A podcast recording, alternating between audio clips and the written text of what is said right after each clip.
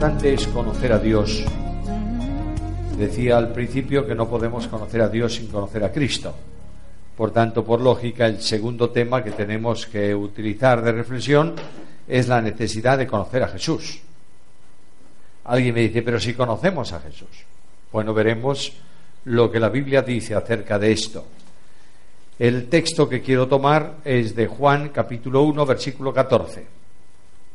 Sabéis todos de memoria ese versículo, Evangelio según Juan capítulo 1, versículo 14, en donde dice Juan, y aquel verbo fue hecho carne y habitó entre nosotros y vimos su gloria, gloria como del unigénito del Padre, lleno de gracia y de verdad. Conocer a Jesús no es saber más de Jesús, es vivir a Cristo esencialmente. Pero la Biblia me, me, da unos datos acerca de esa persona a la que tenemos que conocer. Yo creo que Cristo, aparte de desconocido en cuanto a presencia, a, sentir su presencia, es también desconocido para nosotros en cuanto a lo que Él es. ¿Qué es Jesús? La gran pregunta, ¿qué es Jesús? Hay que responderla a la luz de la Biblia. Y la primera respuesta es que Jesús es Jesucristo es Dios. Pero no menos importante es que Jesucristo es hombre. Y no menos importante es que ese conocimiento de Cristo como Dios hombre tiene que producir necesariamente un efecto en mi vida personal. Primeramente, Jesucristo es Dios. Notáis que, que Juan es un teólogo enormemente equilibrado. Cada vez que habla de deidad, habla también de humanidad. Aquel verbo, Dios fue hecho carne. Y cada vez que habla a veces de atributos y perfecciones de la omnipotencia divina, habla de Jesús, el hombre, para que, para que tengamos claro que Jesús no es simplemente un hombre, es que es Emanuel, Dios con los hombres, o Dios con nosotros. Juan llama a Cristo, a Jesús, le, le da un nombre sumamente importante, le da el nombre de verbo. En el principio era el verbo, y el verbo era con Dios y el verbo era Dios. Verbo no es sinónimo de palabra, es sinónimo de discurso absoluto, de expresión absoluta de algo. De manera que cuando leo Hebreos capítulo 1, leo estas palabras. Dios, habiendo hablado muchas veces, en otros tiempos, a los padres por los profetas, en estos postreros días, que es el tiempo actual, nos ha hablado por el Hijo. Nuestro idioma, perdón, nuestro idioma castellano necesita poner un artículo, el Hijo, pero realmente en el griego aparece solamente la palabra Hijo. En el principio Dios nos ha hablado en Hijo, es decir, el discurso de Dios hoy se llama Hijo. Por tanto, cuando Cristo viene al mundo de los hombres y revela a Dios, notaréis que la Biblia deja de, hablar acerca de Dios. No sé si lo estáis notando. En el Antiguo Testamento Dios es potente, Dios es omnipotente, Dios es presente, Dios habla acerca de Dios, ¿verdad? En el Nuevo Testamento no tanto, o sea, no hace una revelación nueva acerca de Dios. Recuerda lo dicho en el pasado, pero no hay una progresión de revelación, que es a donde quiero llevar. ¿Por qué? Porque Dios lo dijo todo al enviar a Cristo. De manera que como Dios ha dicho todo al enviar a Cristo, no puede decir más. El Nuevo Testamento nos va a dar, por ejemplo, en profecía, una panorámica futura de cosas. Está bien. Pero la revelación de esa profecía, Apocalipsis, por ejemplo, está en el Antiguo Testamento ya. Ahora, ha cambiado totalmente la perspectiva de la profecía del Antiguo al Nuevo Testamento. ¿Por qué? Porque en el Antiguo Testamento Dios hablaba a los profetas, le comunicaba un mensaje que a veces ellos no entendían. Y empezaban a investigar de quién, qué es, cuándo. Y Dios le decía, eso no es para vosotros. Así que escribir lo que digo y seguimos adelante. Ahora, cuando vamos al Nuevo Testamento, nos dice en Mateo capítulo 17 que Cristo llamó a tres de los discípulos, los hizo subir a un monte y se transfiguró. Pero anteriormente dice, al final del capítulo 16, dice, de cierto os digo, que algunos de vosotros no verán muerte hasta que hayan visto venir el reino de Dios con poder. Y en el monte les manifestó el reino, el Hijo glorioso, los santos de la antigua dispensación, los santos de la iglesia Y, eso va a ser el reino, es el anticipo del reino, ¿verdad? Por tanto, cuando Pedro habla de profecía, dice que nosotros hablamos no como de fábulas o de revelaciones especiales, sino como habiendo visto con nuestros propios ojos su majestad. La profecía ha cambiado. Todo lo que dice el Apocalipsis está descrito en la figura de Jesús en el monte de la transfiguración, ¿notáis? Luego, para la profecía del Antiguo Testamento había una manifestación, una revelación especial. En, la en el Nuevo Testamento, la revelación se cumple en quién? En Cristo. De manera que cuando Felipe le dijo, muéstranos al Padre, ¿qué le dijo Jesús? Ya ha visto al Padre, porque el que me ha visto a mí, ha visto al Padre. Ahora, Jesús como verbo es necesariamente Dios. Y si es Dios, la existencia de Cristo antecede a su nacimiento en Belén. Es decir, cuando nace en Belén no nace el Hijo de Dios, nace la naturaleza humana del Verbo eterno de Dios. ¿Me estáis siguiendo? De manera que Cristo, antes de nacer en Belén, Juan revela, lo revela como antecesor a todo. Dice que en este mismo capítulo 1, versículo 3 de Juan, todas las cosas por él fueron hechas y sin él nada de lo que ha sido hecho fue hecho.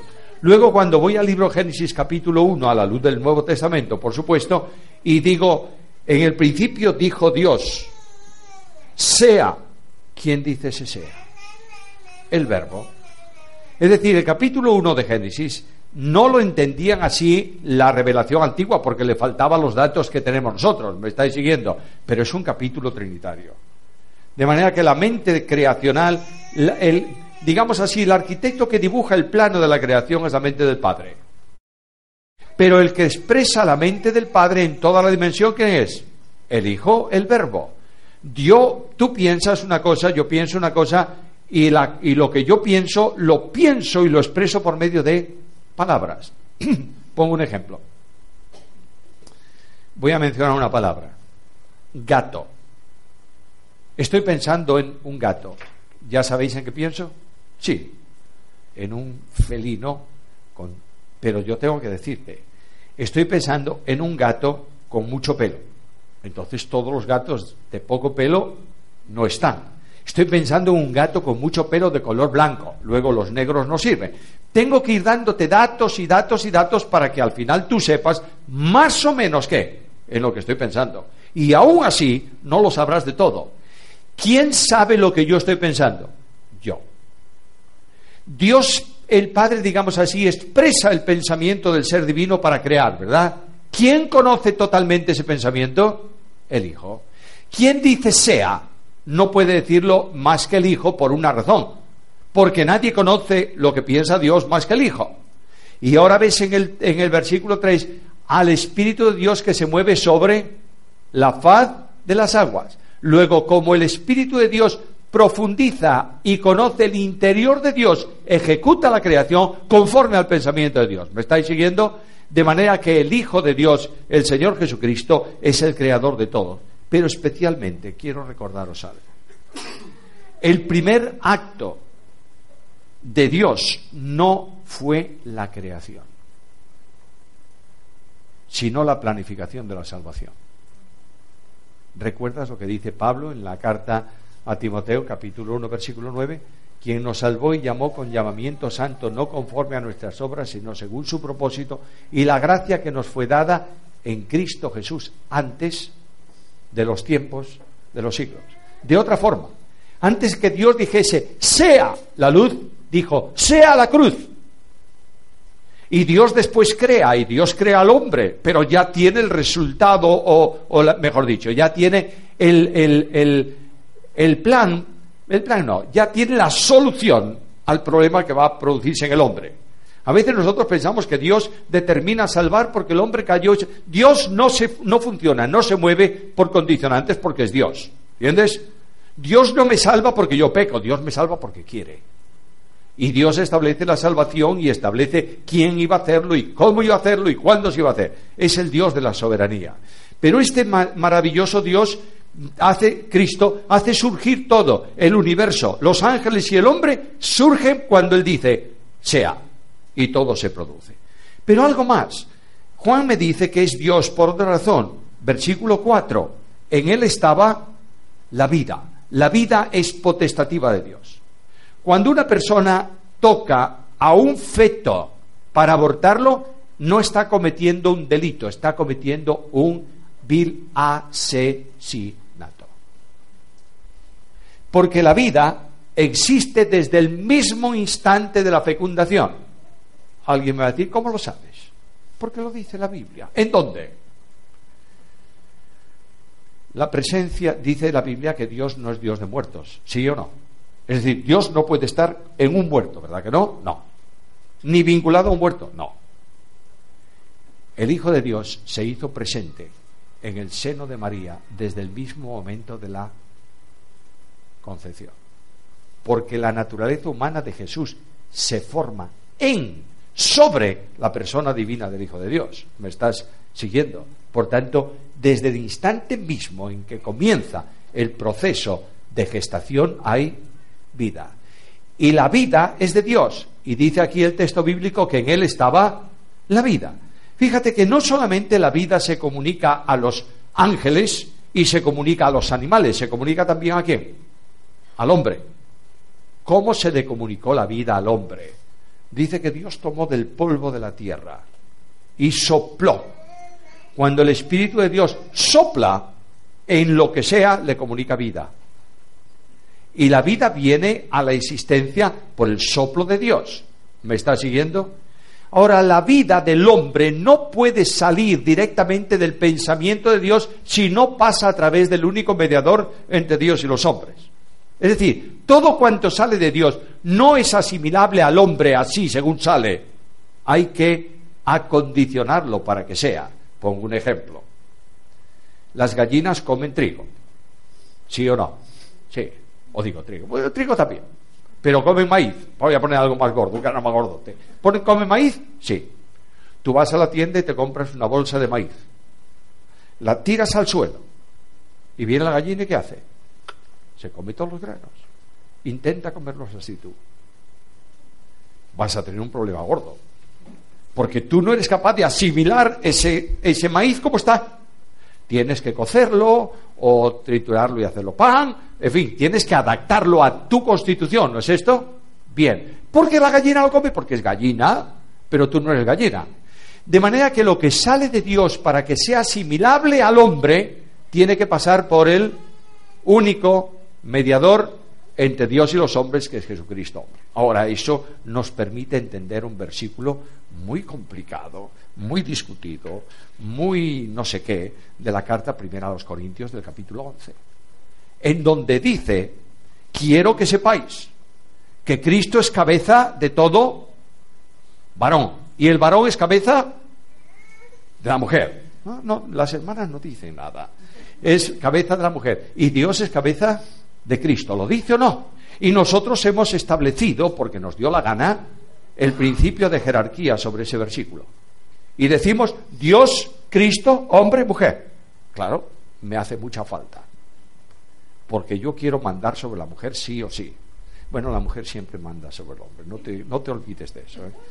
Es, eh, conocéis muy bien que el, el marido es cabeza de la mujer, pero la cabeza es el cuello, perdón, la mujer es el cuello que sostiene esa cabeza. Y cuando el cuello tiene una tortícolis, es muy complicado el asunto.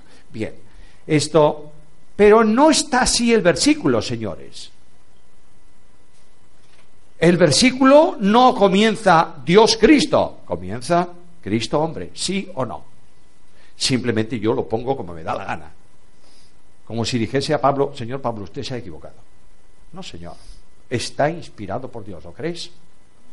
En ese versículo no hay asunto de autoridad, hay asunto de comunicación de vida. La vida del varón la recibió de quién? De Cristo, porque en él estaba la vida. Por tanto, Cristo es la cabeza viviente que comunica. Cristo se nos dice en la Biblia que es espíritu o no. Bien, es la cabeza viviente que comunica la vida a cuántos hombres. Todo varón. Luego la vida del hombre procede de quién? De Dios. ¿Por medio de quién? De Cristo. Por eso Pablo dice que hay algunos que se sueltan de la cabeza y cuando se sueltan de la cabeza no crecen. No está hablando de autoridad, está hablando de comunicación, de vida. ¿Y de dónde viene la vida de la mujer? Del hombre, porque fue tomada de ahí. Luego, otra vez sigue el mismo proceso. La comunicación de vida para la mujer, la cabeza de comunicación de vida es el varón. Y la vida de Cristo, en el sentido trinitario incluso, procede de la primera persona, no por origen, sino porque procede. La primera, la vida de Dios se comunica de la primera a la segunda y de la primera y segunda a la tercera. ¿Me estáis siguiendo? No es porque un día el Padre generó la vida del Hijo, no, porque si es un Padre eterno, tiene que haber siempre un Hijo eterno, ¿o no? Claro que sí. ¿Cuántos años tengo yo de Padre? los mismos años que tiene mi hija mayor. Antes no era padre. Fui padre, de, pero no, el padre es eterno. Luego, nunca, cuando, cuando la Biblia dice, tú eres mi hijo, yo te engendré hoy, ese engendrar no significa original, significa simplemente una comunicación de vida. ¿Me estáis siguiendo?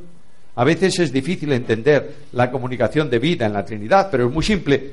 Por ahí, hombre, extraño que no haya aquí una, una regleta de, enchufes. Es extraño, pero siempre hay, por todos lados. La regleta de enchufes tiene, por ejemplo, tres enchufes. Para enchufar tres cosas, ¿verdad? ¿Por dónde entra la corriente? Por el primero.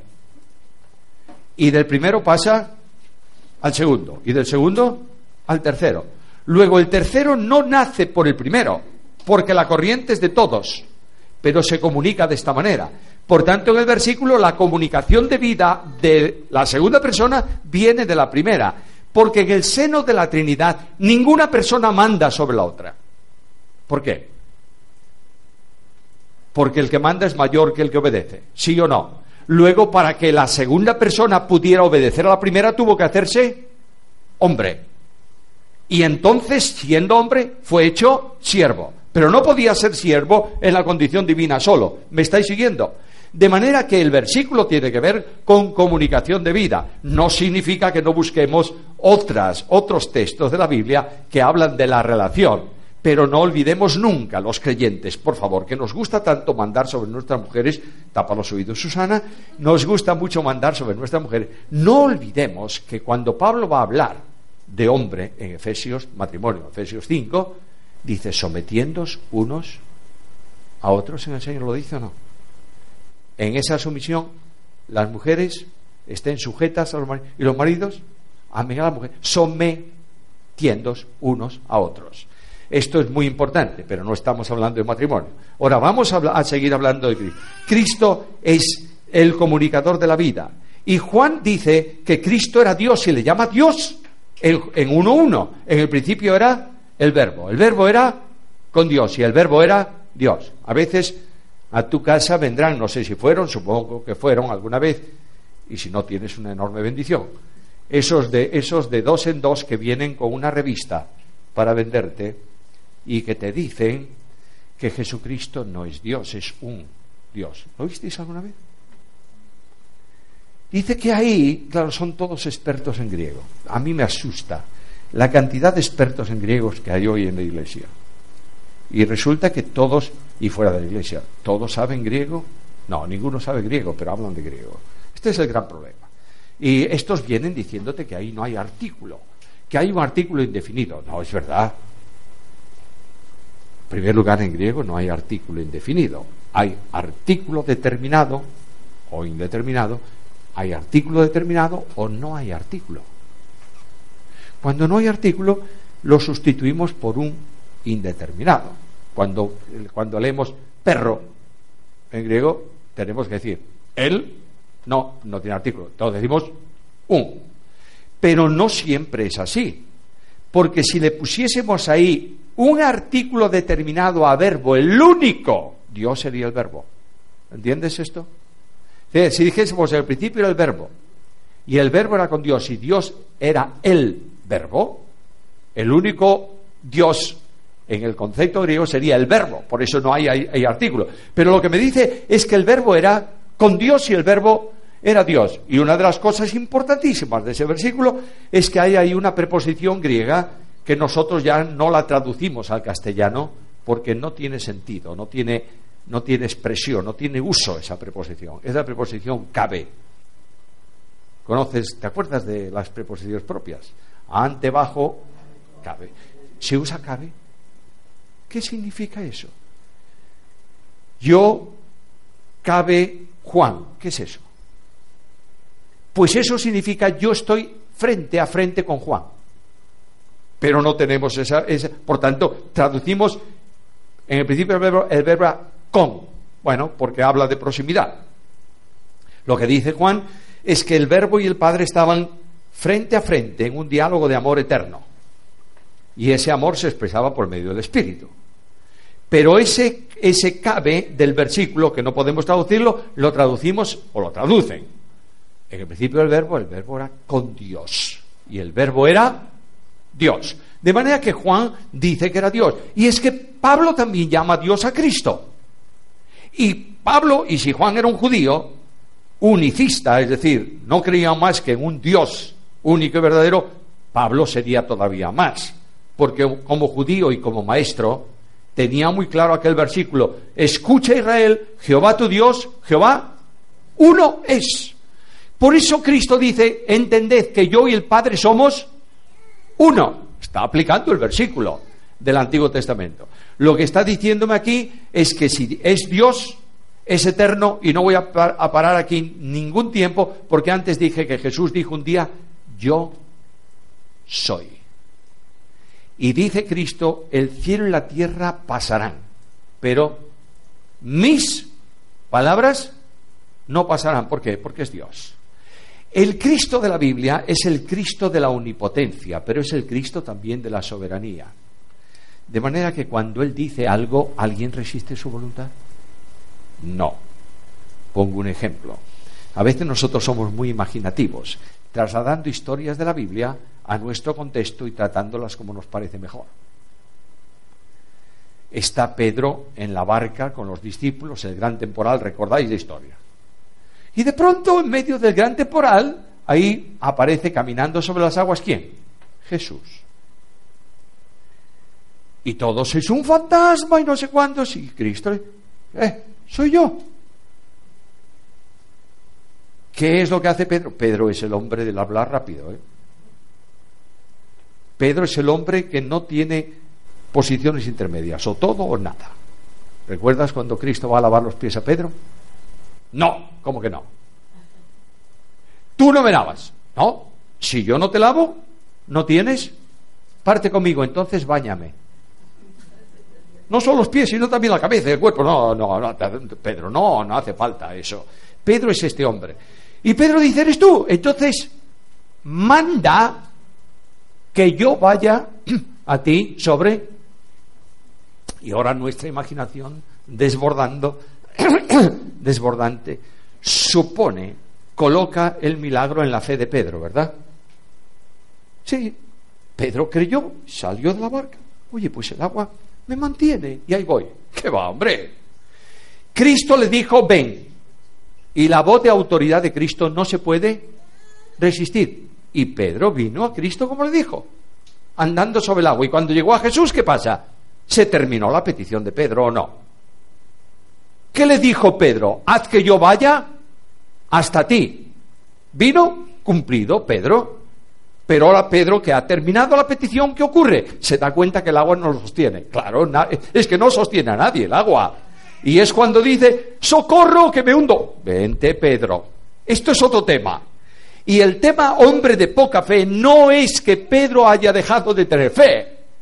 Es que Pedro debiera poder mantenerse en el agua si tuviese fe en el Hijo de Dios, si tuviese fe como un grano de mostaza diría. Esta es la cuestión de la Biblia. Pero viene el leproso.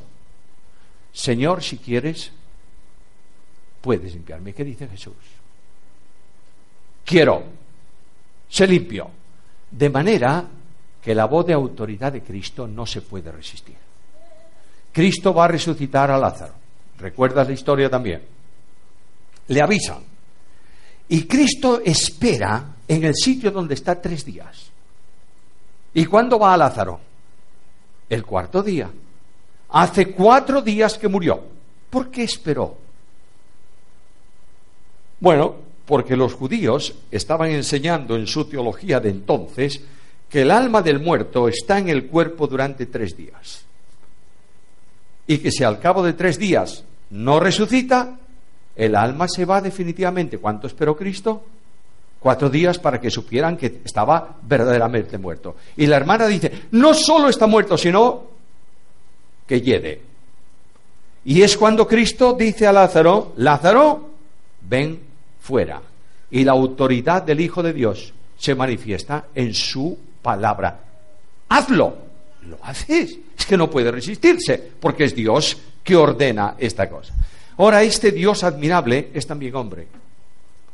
Notas el versículo. Y aquel verbo fue hecho carne. Cuando habla de carne, Juan utiliza la palabra carne generalmente en un sentido distinto a Pablo.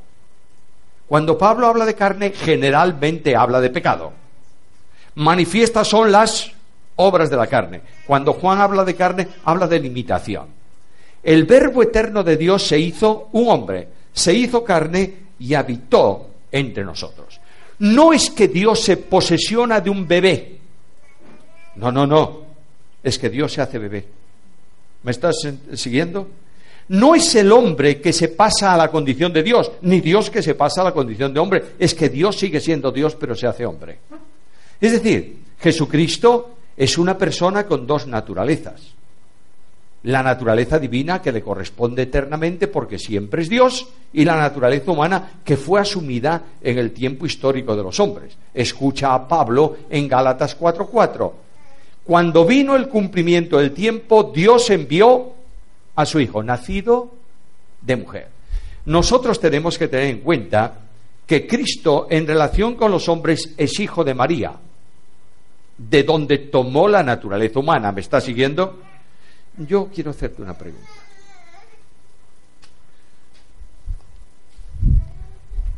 ¿Predicamos alguna vez sobre María? Próximo domingo, reunión de la iglesia. Tema de la iglesia, la bienaventurada y bendita Virgen María. No estoy diciendo ninguna herejía, ¿eh?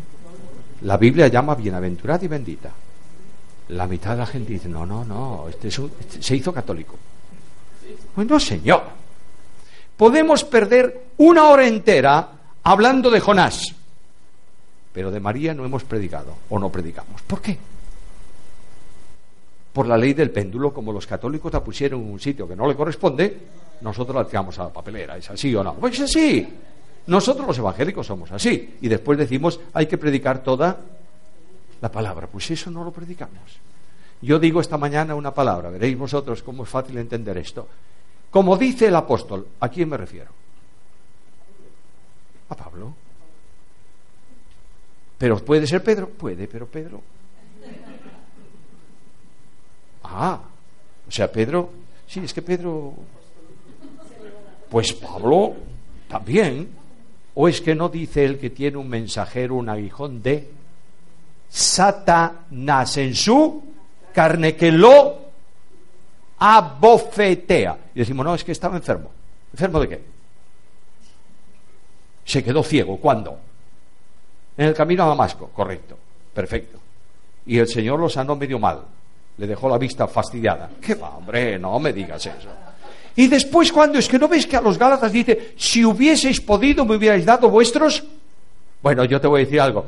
Te quiero tanto que te doy mi corazón. Este es una hipérbole, ¿o no? Yo no puedo darte el corazón y no significa que tú estés mal del corazón, simplemente estoy refiriendo lo que dice, lo que dice en la escritura es que me amasteis tanto que seríais capaces de daros lo mejor que tenéis, vuestros ojos, o pudiera haber dicho vuestros brazos, esa enfermedad. Pero hay tres veces en la vida de Pablo en donde Pablo no se comporta espiritualmente, vamos a decirlo así.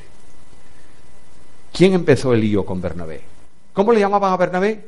Hijo de consolación. Pablo, mira, es verdad que Juan Marcos, pero vamos a dar una oportunidad. Yo no llevo desertores, eso es lo que dice ahí la Biblia. ¿Y quién empezó el gran lío? Pablo. ¿Y cómo terminó aquello? Casi bofetadas. Pedro viene a Antioquía. ¿Qué dice Cristo? Si tu hermano peca contra ti, ve y repréndele estando Tú y él solo. Y si no, testigos. Y finalmente, la iglesia lo puso a caldo delante de todos. Empezó por el final. Y cuando, cuando la Biblia habla de que cuando tengas que reprender, exhortar, hazlo con mansedumbre y con templanza, etcétera, etcétera, Pablo escribe una carta a los Corintios que el Espíritu no nos la ha permitido tener, que le llama en la segunda Corintios la epístola de las muchas lágrimas, que no lo dejó predicar el Evangelio, que envió a Tito para ver qué pasa, vete a por esa carta de Dios. ¿Cómo debió ser esa carta? Pues una carta gorda. Y dice Pablo que por tres veces le pidió a Dios, quítalo de mí. ¿Y qué le dice Dios? Bástate mi gracia. Hermanos queridos, seamos equilibrados en lo que decimos de la Biblia y en lo que vemos a la Biblia. Un ejemplo más y termino, ese equilibrio de la Biblia. Nicodemo. ¿Oísteis alguna vez llamarle a Nicodemo cobarde o no? Yo sí. ¿Era un cobarde por qué? ¿Porque fue a Jesús? Para que nadie lo quiera. Ahí está la lógica. Pues no, señor. Nicodemo está en Jerusalén con un problema muy serio. Este es el Mesías. Yo sé que es el Mesías, porque ninguno puede hacer las señales que tú haces. Es el Mesías. Y si es el Mesías, ¿qué viene? El reino. ¿Y cómo sé yo que entro al reino? Porque ellos se justificaban por obras, ¿o no? De manera que me va a hacer pasar por la vara y los vínculos del pacto. ¿Cómo sé que doy la medida? El único que me lo puede decir, ¿quién es? El Mesías. ¿Cuándo puedo hablar con el Mesías? Si por la mañana va al templo y siempre tiene un lío con los fariseos. Y después de comer, se va con los discípulos. Y los discípulos son tan duros que nunca entienden nada. ¿Qué quisiste decir con.? Y tiene que explicarles. ¿Y a la noche quién viene? Los enfermos. ¿Cuándo puedo hablar con el Mesías? Cuando todos duermen. De manera que voy a Jesús de noche y cuando Cristo lo ve venir de noche le dice, mira, el problema que tú tienes lo resuelvo un momento. Si no crees, si no naces nuevo, ni entras ni ves el reino. Y ahí tienes el gran diálogo de Jesús con un fariseo que le habla de salvación, a pesar de ser un fariseo. Sorprende que en el capítulo siguiente, capítulo 4, habla de adoración con quién? Con una mujer samaritana. Bueno, es que este Cristo revoluciona la Biblia, ¿eh? Porque él piensa las cosas conforme al pensamiento de Dios no conforme a la religión de los hombres. Ahora, Cristo es hombre. Y cuando Cristo es hombre, entra el eterno Dios en la experiencia de la criatura. No sé si te has parado a pensar esto. Dios no se humilla cuando se hace hombre. Se humilla cuando se hace siervo. A ver si me seguís. Cuando se hace hombre simplemente se limita y, se limita voluntariamente al nivel de la criatura. Luego, Jesús, cuando estaba en Jerusalén, no estaba en Judea o no estaba en, en, otro lado, porque es un hombre y tiene un cuerpo de hombre, ¿no es esto? ¿Como Dios estaba en todos los sitios? Claro que sí. Pero de momento vamos a ver esto. Hay una persona divina que tiene dos naturalezas, que son naturalezas suyas, que esas naturalezas no pueden vivir independientemente de la persona divina. ¿Me estáis siguiendo? La primera es la naturaleza divina. ¿La tiene? ¿La adquirió? No, no, no, no la adquirió nunca. Eternamente la tiene como Dios. Y como Dios cuando dijo sea, la expresión sale de su naturaleza divina. La orden de su persona. Pero la expresión de la naturaleza. ¿Me estáis siguiendo? Bien. Luego toma una naturaleza humana, haciéndose hombre. Y la persona divina se expresa tanto por la naturaleza humana como por la naturaleza divina. ¿Me estáis siguiendo bien? Bien. Ahora, en esa naturaleza humana, Dios se limita y dice, voy a ser un hombre con los límites del hombre. Y eso enriquece a Dios. ¿Sabes por qué? Porque la experiencia de la criatura viene a ser experiencia de Dios. Por ejemplo, Dios sabe intelectualmente todas las cosas, ¿no es esto? ¿Dios sabe lo que es el hambre? Sí. ¿Él como Dios la experimenta? No. Pero la sabe intelectualmente. Y cuando un hombre pasa hambre, Dios sabe lo que es pasar hambre intelectualmente. Pero cuando se hace hombre, el hambre del hombre es hambre de Dios en la naturaleza humana de Jesucristo. Dios, dice la Biblia, no puede ser tentado ni él tienta a nadie. ¿Es verdad? Como Dios. Pero como hombre fue tentado o no. Y dice, tentado en todo conforme a nuestra semejanza, pero sin pecado. Cuando Dios habla del sueño, la Biblia dice que nunca duerme y vela siempre sobre su pueblo. ¿Cómo? Como Dios. Pero Cristo se duerme, claro, cansado del trabajo, se duerme en un barco movido por el temporal. Tenía que estar muy cansado. ¿Dios tiene sed? No, es agua de vida para todos. Pero Cristo dice a la mujer samaritana, dame de beber.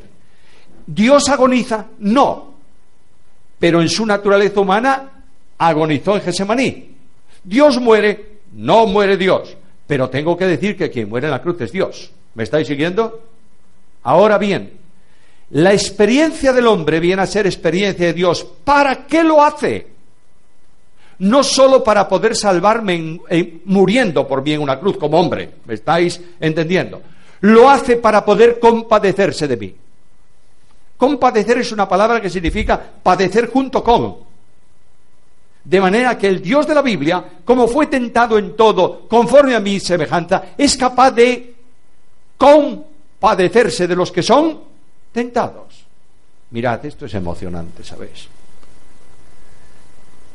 Él entiende mi vida. Y cuando tropiezo y caigo no me da una patada. Porque sabe que soy polvo. ¿Me estás entendiendo? El Dios de la Biblia restaura. Porque se da cuenta que el hombre es muy limitado y a veces dice tonterías. Pongo el ejemplo de restauración que para mí más, es más emocionante porque es de un cristiano, de un creyente. la restauración de Pedro. ¿Qué es lo que hizo Pedro? Negó a Jesús. Hizo muchas cosas más. ¿eh? Señor, aunque todos te dejen, yo no. Pedro, me vas a negar. Estoy dispuesto a morir por ti. Pedro, antes que el gallo cante. Y ahí tienes a Pedro. No solo niega, miente. No sé quién es ese hombre. Desprecia. Ya no es el Hijo de Dios que había testificado de él en el camino, Cesarea. Es ese hombre. Perjura. Juro que no conozco a ese hombre. Vaya, vaya, vaya. Y de pronto, eso ocurre en el patio de la casa del sumo sacerdote, ¿verdad? En el sótano de la casa del sumo sacerdote hay, históricamente demostrado, hay una celda donde se guarda el preso que va a ser llevado al Sanedrín por la mañana. Si comete un delito alguien y lo traen de noche no lo pueden juzgar, ¿entendéis? Lo llevan cuando está reunido el Sanedrín. De modo, ¿dónde lo custodian? En la cárcel del pueblo no, porque es un judío, no puede mezclarse con gentiles. Lo cierran ahí. De modo que a Cristo lo traen, cruza el patio para guardarle en una celda, y cuando cruza el patio, ¿a quién vio? A Pedro. A veces nosotros pensamos que Cristo estaba allá lejos y de pronto miró a Pedro. No, no, la, Biblia es sencilla, es simple. Las cosas se producen, salvo los milagros, por algo natural. Pasó y miró a Pedro. Pero no lo miró como diciendo, no, no, no miró, como de costumbre. Y Pedro siente en su alma la punzada, ¿verdad? Y dice que salió afuera. Lo intentó dos veces antes de salir a la calle. ¿Y qué ocurría? La puerta estaba cerrada. Hay un preso, la puerta de la calle se cierra. Y cuando ya el preso va a la cárcel, la puerta se abre y Pedro sale. ¿Y fuera qué hace Pedro? Lloró amargamente. Restauración, confesión. Juan dice que si confiesas, Él es fiel y justo, ¿no es esto? Y ahora Cristo resucita. Y ahí está Pedro y los otros. ¿Qué te parece que sentiría Pedro? Ahora verás. Pero Cristo es gracia. Y Cristo mira a Pedro. Le hizo una pregunta Pedro. ¿Me amas? Sí, Señor, te amo. ¿Seguro? Seguro, Señor. ¿De verdad? Señor, tú sabes todo, tú sabes que te amo. Y solemos decir, que como le negó tres veces, Cristo le pidió confesión de tres veces. ¿Es así? No, no, no. No. Cada vez que Pedro dice, te amo, Cristo le responde. ¿Y qué le dice? Apacienta mis ovejas. Lo que Cristo estaba diciendo a Pedro es, Pedro, no puedes apacentar mis ovejas si no me amas a mí. Y esa lección la aprendió Pablo en Corintios, 1 Corintios 13, donde Pablo dice que si tengo dones, y tengo ministerio, y tengo fe, y tengo no sé qué, y no tengo amor, mi ministerio es ruido que molesta a Dios y molesta a la iglesia. No se te ocurra, no se me ocurra ministrar en la iglesia de Jesucristo sin amor el Dios de la misericordia, que es Cristo, restaura siempre. A veces hemos, en mis tiempos, no sé si pasaba en vuestros tiempos, supongo que sí, ¿verdad? Han puesto a Luis en disciplina. ¿Qué significaba eso? Lo han excomulgado. ¿Y quién era Luis? Pues Luis es un joven de... Bueno, Luis y, Antonia. ¿Y quiénes son esos dos? Pues son dos jóvenes de la iglesia. ¿Y qué pasó? Hicieron lo que no debían.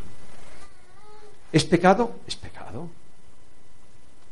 ¿Han confesado su pecado? Porque ¿cómo lo sabes tú? Lo han confesado. ¿Le has preguntado si se habían arrepentido? ¿Y qué te dijeron? Sí. ¿Has orado con ellos? ¿Le has escuchado decir, Señor, confieso que esto no es bueno y he pecado? ¿Lo has oído? Entonces, la disciplina no cabe. La disciplina cabe si tú sabes que lo hicieron y ellos dicen, no quiero saber nada. Entonces hay que poner disciplina o no. Ah, naturalmente que sí. Ahora estos dos pobrecitos vinieron y confesaron su falta, ¿es así?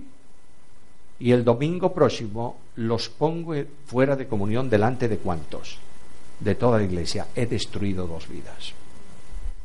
¿He edificado la iglesia? No. ¿Lo hubiera hecho Cristo? No. Lo hago yo, porque yo quiero dar un golpe de efecto, sobre todo para continuar teniendo autoridad sobre la iglesia. Aplicar una disciplina a uno que ha confesado su pecado es un pecado. ¿Entiendes esto? Y a pecado privado, disciplina privada. No des a la congregación alimento de miserias. Dale palabra de Dios que le edifique. Y explícale a la iglesia que hay que restaurar al caído. Ahora, ¿qué conocimiento produce Cristo en mi vida? Y siento que me estoy alargando y estoy destrozando el programa del tiempo. Termino, termino. Vimos su gloria como del unigénito del Padre. ¿Qué más? Lleno de gracia y de verdad. Lo que impactó a Juan de Cristo no fueron los milagros. Bueno, sin duda los milagros impactaron a Juan. ¿Qué no? Si yo veo a un hombre, hijo de Dios, por supuesto, que se levanta en un barco y dice al mar embravecido, calla, o al viento calla y al mar enmudece, y queda todo plano, digo, qué barbaridad. Hablo de eso 20 años, claro. Y si veo decirle a un muerto, sal, impacto. No, lo que le impactó a Juan fue la transfiguración, la gloria impresionante de Dios. No. Juan dice lo que le impactó. Vimos su gloria, como del unigénito del Padre lleno de gracia y de verdad. Todo ministro que conoce a Cristo es un hombre lleno de gracia. Toda persona que vive a Cristo vive en la gracia. Toda, todo maestro que enseña Biblia enseña la gracia. La gracia forma parte esencial de la vida de Jesús. ¿A quién se acercaba Jesús? A los parias de la vida, publicanos y pecadores, la escoria de la sociedad. Aquellos, mm, eh, aquellos fariseos no se acercaban a ellos porque los contaminaba, ¿entiendes? Escucha lo que dice el profeta en la antigüedad. Apártate de mí que soy más santo que tú. Esto lamentablemente pasa hoy en el mundo evangélico, ¿sí o no? Con estos no puedo tener trato, porque mira cómo son. y mira cómo eres tú. Claro, estos son raros y tú también. Porque los hermanos no pueden ser idénticos. ¿Cuántos hermanos tienes? Cuatro. ¿Sois iguales? ¿Qué hombre? Yo no tengo la experiencia de cuatro, tengo uno. Mi hermano, si tú vas a Vigo y dices, ¿quién será el hermano de este? Buscas por la ciudad la persona más opuesta, ese es mi hermano. Le gusta usar barba, a veces le digo, parece un sindicalista o un judío de la vieja dispensación, grandote barba. Esto, la ropa que él usa, a mí no me gusta, la música que escucha no me gusta a mí. Bueno, eh, a él le gusta tomarse un par de tazas de café negro bien intenso sin azúcar y eso yo soy incapaz, entonces somos distintos, ¿verdad? Y viene a casa de vez en cuando mi hermano. Y cuando mi hermano, además de todo eso, mi hermano es un hombre que para, para ministro de Asuntos Exteriores no tiene precio. Porque es capaz de hacerte ver aquella mesa azul amarilla, y entonces cuando se sienta a hablar conmigo, casi siempre saca un tema que sabe que vamos a terminar discutiendo. Oye, buenamente, no a bofetadas, pero discutiendo. Y venga, y me pincha por acá, y me pincha por allá. Y cuando yo ya estoy muy cansado de la discusión, le digo, bueno, terminó, a tu casa.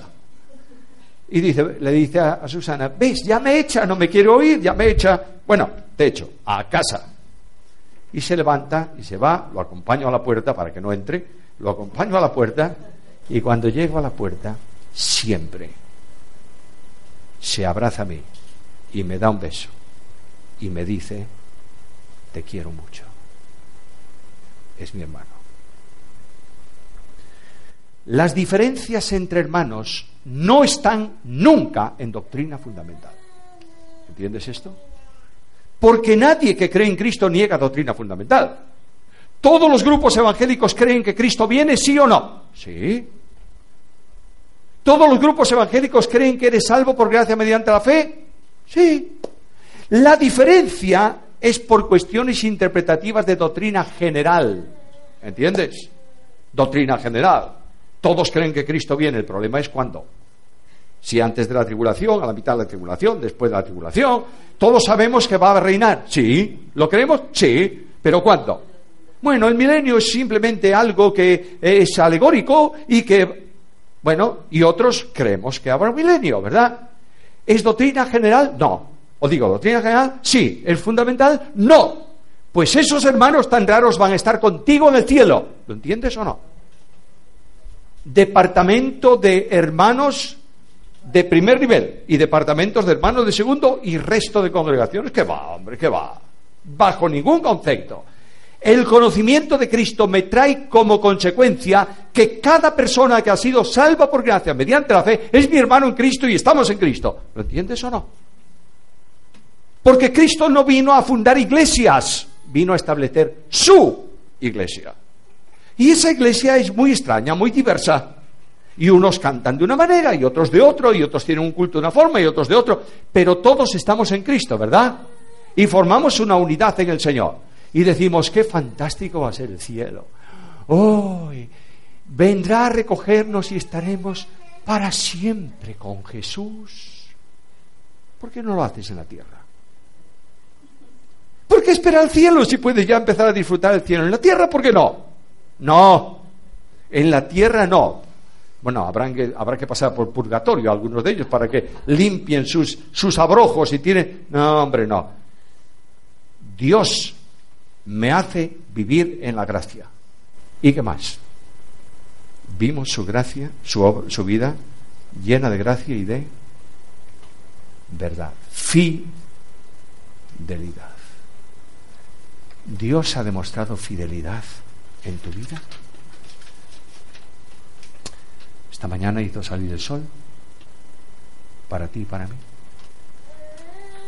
¿Nos ha dado alimento? Bueno, espero que al mediodía nos dé también la porción correspondiente.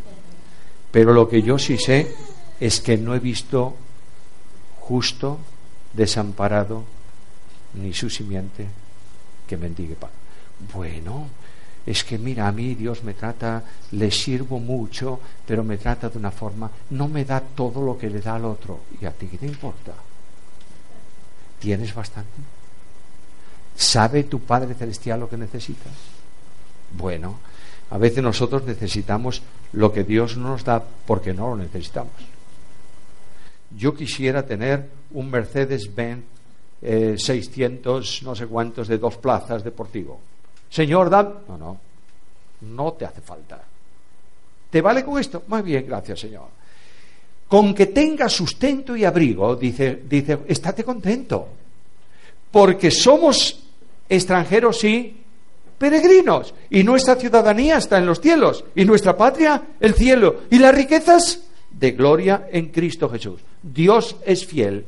Dios me ha dicho, no temas, yo estoy contigo todos los días hasta el fin. ¿Lo crees?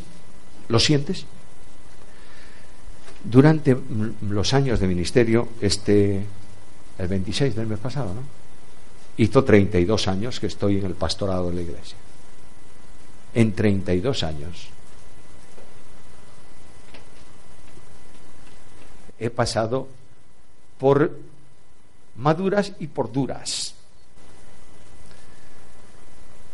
Y Dios tuvo que andar a patadas conmigo. ¿Sabes para qué? Para hacerme entender, para decirme, cállate. Oh, eso me costaba.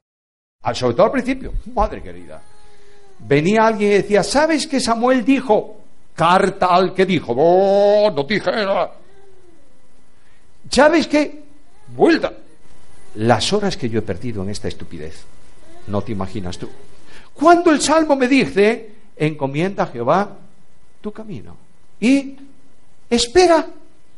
Y él, no, no, pero yo no espero. Yo quiero arreglar el tema. Me ha costado tanto. Pero creo que voy aprendiendo la lección. Hace poco tiempo, alguien, siempre hay alguien, que levantó por ahí algo. Y, el consejo de iglesia me dijo, vamos a ir allá. Yo le dije, yo no. Bueno, queremos decir nosotros algo porque la iglesia está un poco entredicho. Si lo queréis decir, decirlo. Pero nada más. Ahora tú, no, no, yo no. Defenderte ni hablar. Cuando tú pones las cosas en las manos del que es fiel y él actúa, no te imaginas tú cómo actúa. Hace muy poco tiempo estábamos en un país, primera vez que visitábamos uno de los países de Centroamérica, ¿no?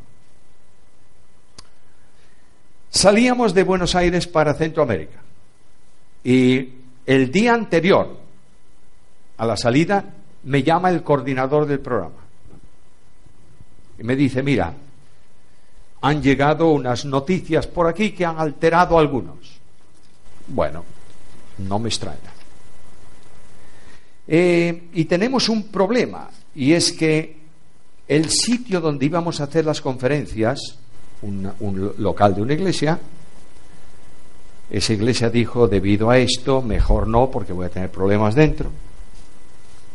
La pregunta que le hice yo, es, ¿queréis que vaya o no? No te, a mí no me molesta nada. Yo busqué la invitación. No. Pues entonces, el que abrió la puerta, la cierra, yo no tengo problema. Claro, Dios funciona. Y el director de la radio evangélica, en donde por la gracia de Dios tengo programas en todo Hispanoamérica, dijo, yo me ocupo de buscar el sitio. Buscó un lugar dos veces mayor que el otro. Y el problema que tenían, ¿sabes qué era? ¿Cómo vamos a llenar esto? ¿Qué ocurrió el último día? La gente estaba en pie. Si yo hubiera dicho algo, a lo mejor hubiera arreglado yo. No, no, no, no, no. Ni hablar. Tengo que aprender que veo la gloria de Cristo y que Él está lleno de gracia y de fidelidad. A veces yo quisiera hacer algo en la obra y Él me dice, ni hablar. Ahora estoy ya con edad muy avanzada. Ya soy un VGT.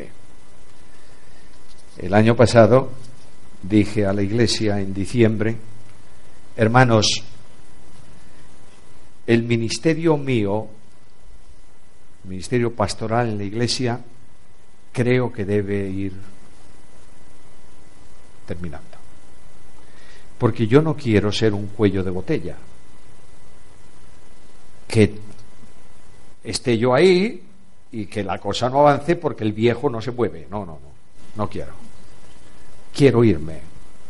Entonces, si os parece, para poder hacer esto, necesariamente entiendo que debo salir, apartarme, separarme físicamente. Si no, lo que ocurría es que íbamos a un viaje, al, venir tenía una carpeta de cosas que había que resolver. ¿Pero por qué no resolvisteis? Porque queremos saber qué opinas de esto. No, eso no puede ser. Una iglesia no puede, no puede pivotar sobre un hombre. Si pivota sobre un hombre, es mala iglesia.